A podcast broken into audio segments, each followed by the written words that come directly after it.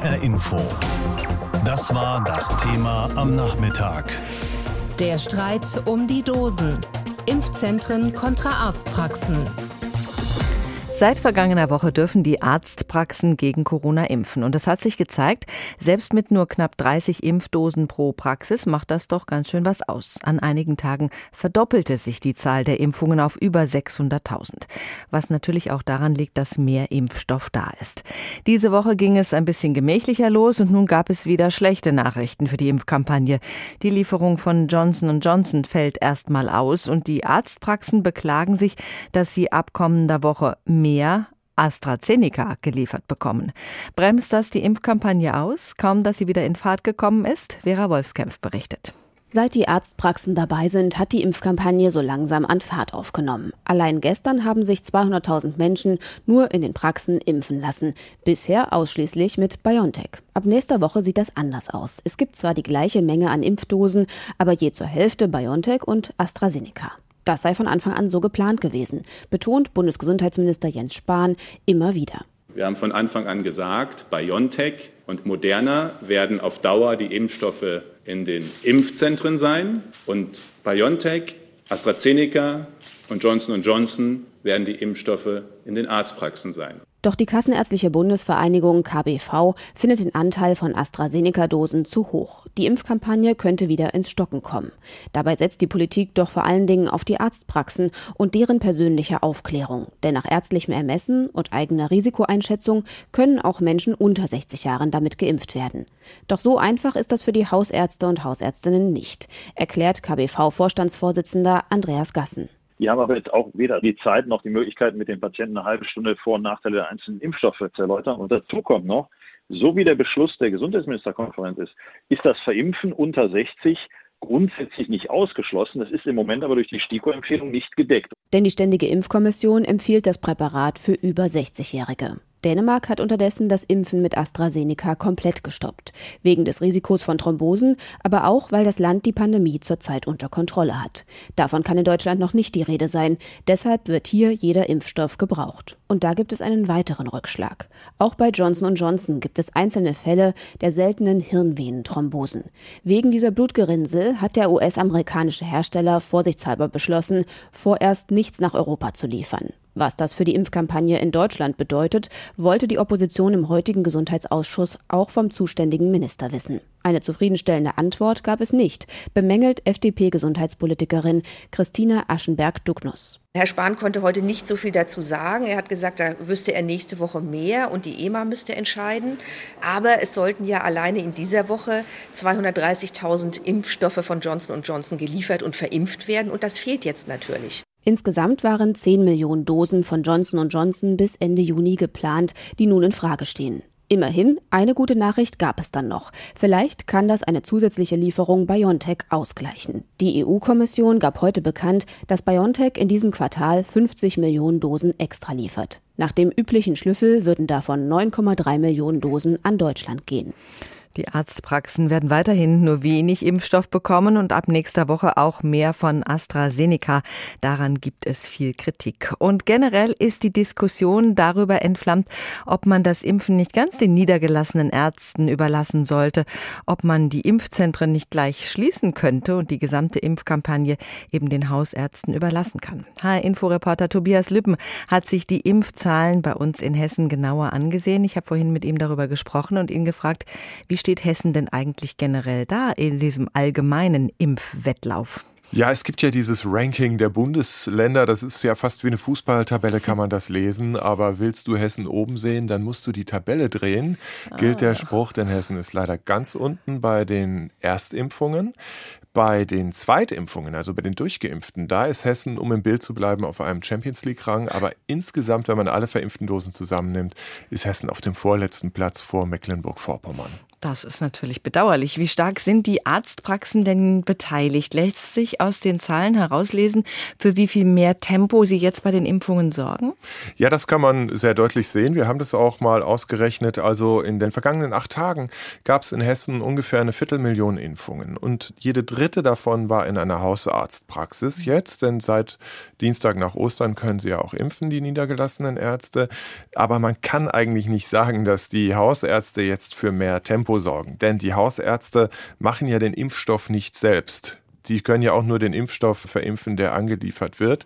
Und es war eben zeitgleich mit dem Einstieg der Hausärzte so, dass mehr Impfstoff nach Hessen kam. Und das erklärt den Schub beim Impfen. Mhm. Es kam so viel, dass auch die Hausärzte mitimpfen durften.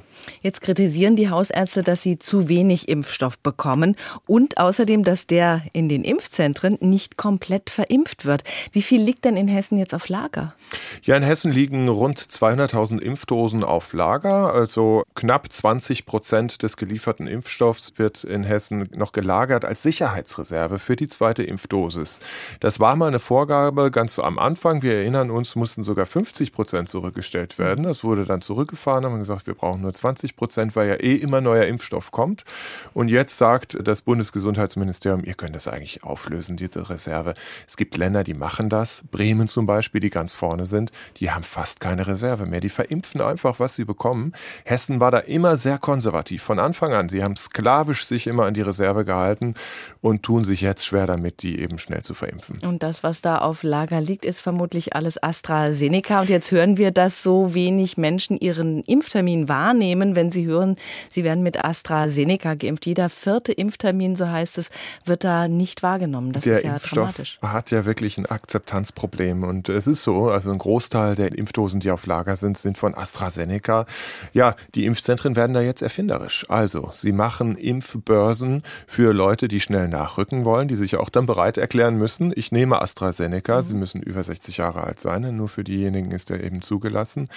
Es wird außerdem empfohlen vom Land Hessen, überbucht die AstraZeneca-Termine. Das heißt, bestellt eigentlich mehr Leute ein, als es eigentlich Termine gibt. Mhm. Also man greift schon jetzt zu solchen Tricks, um das eben doch an Mann und Frau zu bringen. Und wenn alles nichts hilft, dann wird Folgendes passieren, was andere Bundesländer schon machen.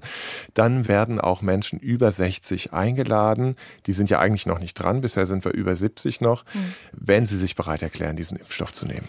Die Priorisierung ist ein wichtiges Thema. Die Ärzte plädieren dafür, dass sie mehr Menschen impfen dürfen. Das heißt, sie wollen diese Impfpriorisierung des Bundes aufweichen. Wie sieht es da momentan in Hessen aus? Wie viele Menschen aus diesen Priorisierungsgruppen 1 und 2 warten denn jetzt noch auf einen Termin? Also es sind noch knapp 400.000 beim Land registriert, die noch gar keinen Termin bekommen bekommen haben, nicht? die also Anspruch haben jetzt, ohne Wenn und Aber.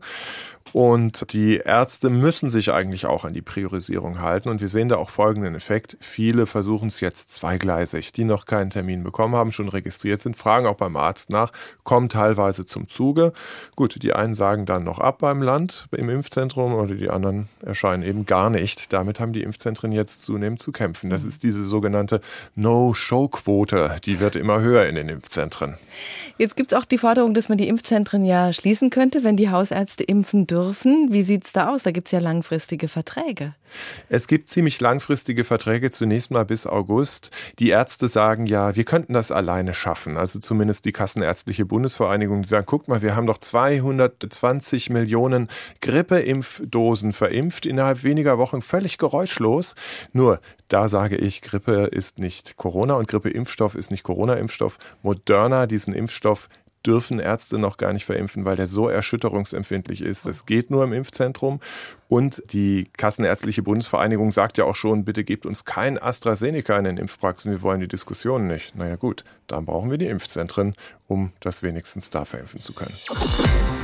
Seit nicht mehr nur die Impfzentren impfen, sondern auch die Hausärzte ist in Deutschlands Impfkampagne etwas mehr Schwung gekommen. Es könnte eben noch mehr Schwung werden, sagen jedenfalls die niedergelassenen Ärzte, wenn die Praxen erstens mehr Impfstoff bekommen und zweitens den richtigen Impfstoff. Auch darum ist mittlerweile eine Debatte entbrannt. In den kommenden Wochen soll weniger BioNTech an die Arztpraxen gehen, dafür mehr AstraZeneca. Das stößt auf Widerstand.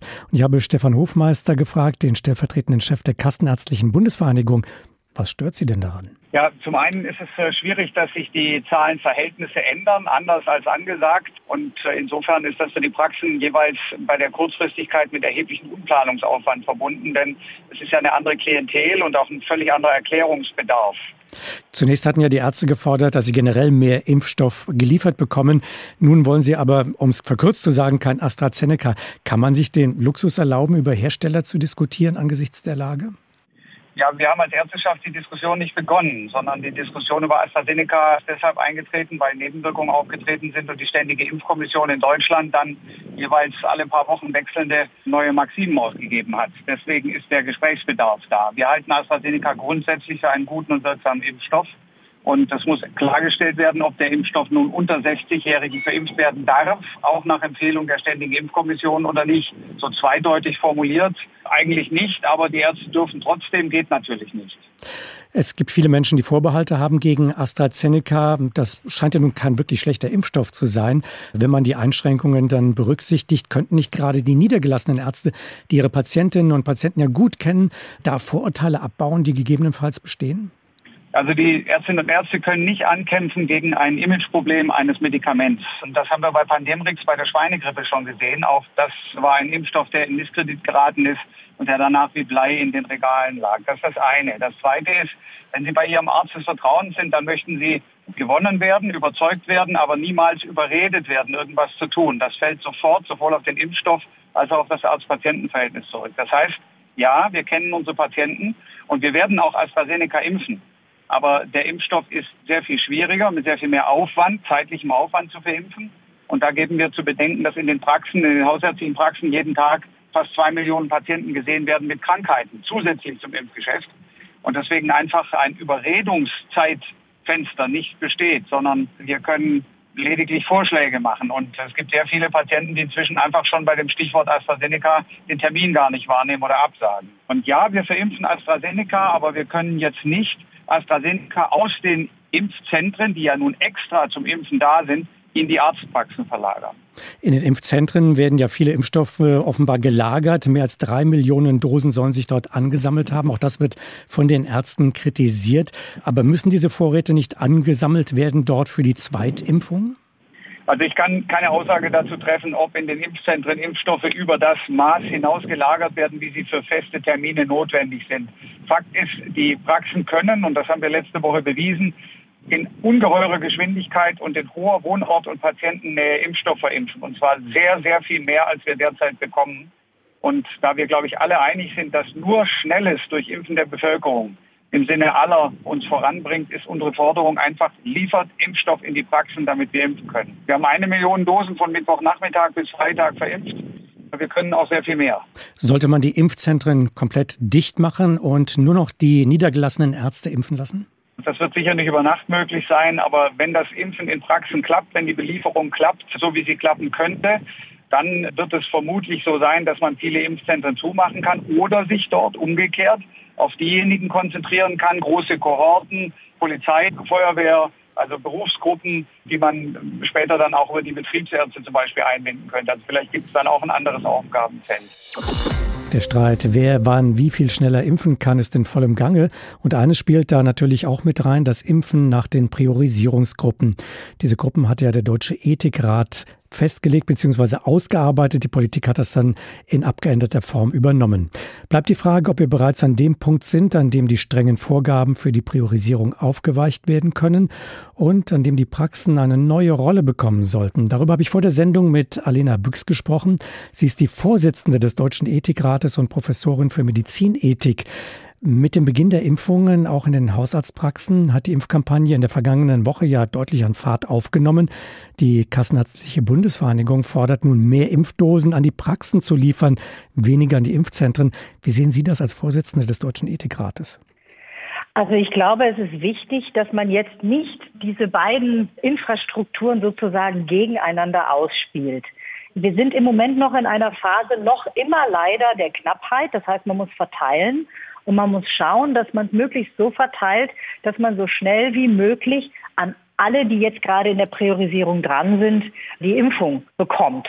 Und da spielen beide Strukturen eine ganz wichtige Rolle. Also die Impfzentren auf der einen Seite, die ja auch schon viele Einladungen verschickt haben, zum Teil wirklich auch schon eine ganze Weile vorausschauend auf der einen Seite und eben natürlich die Praxen auf der anderen Seite. Ich würde mir wünschen, perspektivisch, dass noch weitere Ärztinnen und Ärzte einbezogen werden in das Impfen und je mehr Impfstoff kommt, desto breiter muss geimpft werden, desto mehr Akteure müssen dann auch tatsächlich impfen und perspektivisch werden irgendwann dann vermutlich die Impfzentren ihre Rolle verlieren. Aber noch, glaube ich, sind wir mit dieser Parallelität ganz gut bedient. Viel diskutiert wird ja auch gerade über die Impfpriorisierung. In den Praxen entscheiden die Ärztinnen und Ärzte über die Impfreihenfolge, natürlich unter Maßgabe dieser Priorisierungen, die ihnen vorgegeben worden sind. Dennoch kann es ja sein, dass es bei leicht ungleich verteiltem Risiko, wenn wir uns den Fall mal vorstellen wollen, zweier Patienten, die behandelnden Ärzte auch mal für die Person entscheiden, die ein geringeres Risiko hat, weil sie sich durch ihre familiären oder beruflichen Situationen weniger schützen kann als die Person mit einem höheren Krankheitsrisiko.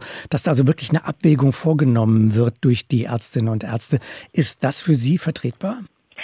Ja, also wir haben vom Deutschen Ethikrat immer sehr klar gesagt, dass diese Priorisierung, die wichtig ist und die auch schon viele Menschenleben gerettet hat, kein Knebel sein darf und nicht sozusagen überbürokratisiert umgesetzt werden sollte. Es darf natürlich keinen eklatanten Missbrauch geben und man sollte die Priorisierung so gut das geht umsetzen. Aber wir haben immer gesagt, man darf parallel einladen, man darf die eine Gruppe schon einladen, bevor man mit der anderen noch nicht ganz fertig ist.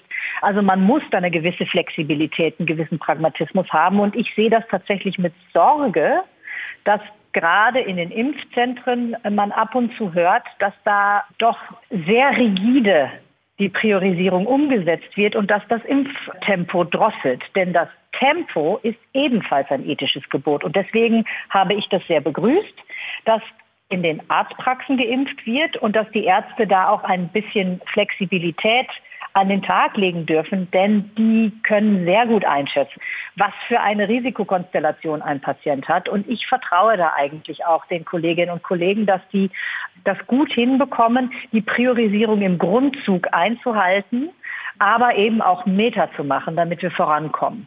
Würde für Sie irgendwann der Punkt erreicht sein, an dem man die Priorisierungsvorgaben aufheben kann? Oder würde das vielleicht sogar eine zusätzliche Belastung für die niedergelassenen Ärzte bedeuten? Also diese Priorisierung war immer auf Zeit gedacht. Initial haben wir diesen rechtsethischen Rahmen im November entwickelt und von vornherein gesagt, der ist für die Phase der starken Knappheit. Und wir haben natürlich damals bewusst nicht gesagt, bis zu welchem Zeitpunkt priorisiert werden sollte. Das konnte man überhaupt nicht absehen. Und wir sehen ja jetzt alle, wie veränderlich und dynamisch der Prozess der Impfstrategie ist und auch sein muss. Dennoch gehe ich davon aus, dass wir jetzt, wenn mehr Impfstoff kommt, hoffentlich deutlich mehr Impfstoff kommt in diesem Quartal, bald in eine Situation kommen können, in der man all denjenigen, die unter die Priorisierung fallen, auch ein Angebot gemacht hat. Und dann kann man eigentlich die Priorisierung aufheben. Man muss nicht warten, bis jede letzte Person auch wirklich geimpft ist, bevor man anderen dann ein Angebot macht. Also das ist so eine fließende Übergangsphase, in der wir jetzt im Moment sind. Das wird auch ein Stück weit in den Ländern letztlich unterschiedlich gehandhabt werden, je nachdem, wie weit die einfach sind und welche Verimpfungsstrukturen die haben. Wichtig ist, im Moment sind wir noch in einer Situation, in der die Priorisierung wirklich umgesetzt werden sollte, gerade auch, weil wir einfach in einer gefährlichen dritten Welle uns befinden und deswegen die schützen müssen, die besondere Gefahren haben, schwer zu erkranken und zu versterben. Aber je mehr Impfstoff da ist, desto näher kommen wir an die Situation heran, dass man dann auch mit der Priorisierung aufhören kann. HR Info. Das Thema. Wer es hört, hat mehr zu sagen.